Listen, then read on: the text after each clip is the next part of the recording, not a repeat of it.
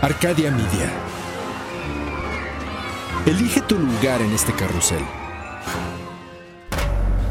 Te asomas por la ventana y hay mucho tránsito. Hoy es día biker.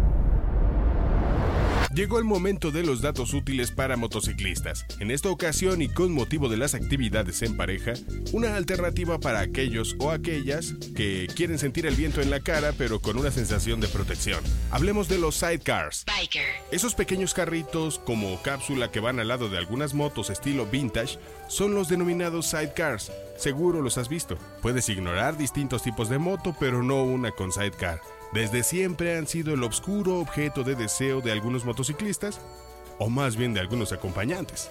Ese pequeño carrito en forma de cápsula que se puede acoplar o desacoplar de la moto es una herramienta para quien sienta miedo a caer, ya que no hay forma de caer de un sidecar a menos que te avientes. Esos peculiares vehículos tienen una historia, historia que por supuesto va ligada a las bicicletas, ya que en el año de 1885, G.W. Precy inventor de la famosa bicicleta Star, instaló algo cercano a la idea primigenia de un sidecar, pero no sería sino hasta 1893 que un periódico francés convocó a un concurso para premiar la mejor propuesta de transporte innovadora, valorando especialmente la comodidad y la elegancia. Se trataba del primer uso de sidecar en una motocicleta del que tengamos constancia. Como tal, ya existía el concepto, pero no fue hasta el año de 1903 cuando se acuñó el término sidecar al aparecer en una caricatura de un diario británico. Ese mismo año, W.J. Graham patentaba el nombre y el diseño. En aquellos años aún se trataba de una rudimentaria silla de mimbre. En 1915, la emblemática marca americana Harley Davidson fabricó su primer sidecar, que un año más tarde sería empleado por el gobierno de Estados Unidos para buscar al revolucionario mexicano Pancho Villa. La batalla de sidecars con ametralladoras contra caballos suena un tanto desigual. Poco a poco, los materiales fueron evolucionando, dejando atrás el mimbre y dotando al pasajero de una mayor comodidad y protección. A partir de este momento, el sidecar se popularizó y entonces todas las grandes marcas de principios del siglo XX dieron la opción de instalarlos en sus modelos. Por supuesto que el concepto se acabó de afianzar con la participación de las grandes marcas de motos en las guerras, ya que proporcionaba un excelente método de transporte ligero y ágil. Fue en aquellos años que las marcas alemanas de motos se agenciaron el concepto y lo perfeccionaron al grado que uno puede fácilmente atribuir su origen a Alemania, y este no fue el caso. En los años 30 se popularizó el uso de la motocicleta. Gracias a la instalación de sidecars, una familia entera podía desplazarse en un vehículo de bajo costo.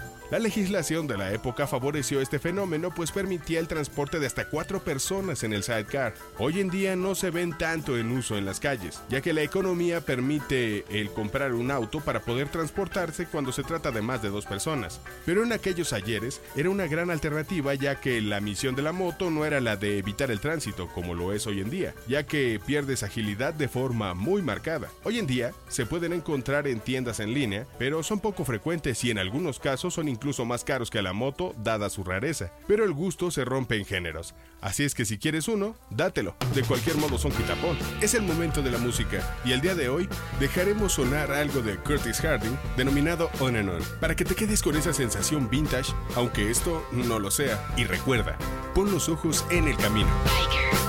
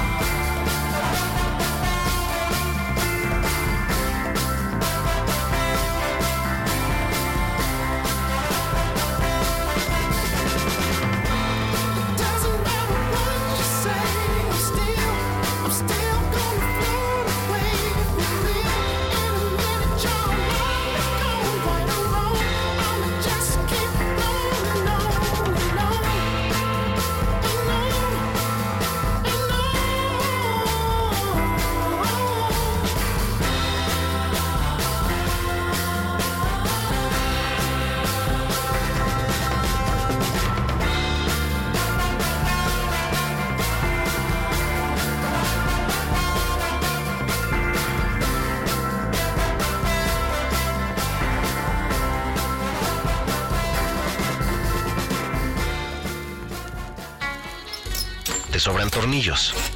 Dale sin miedo. Así se aprende a ser biker. Sin miedo.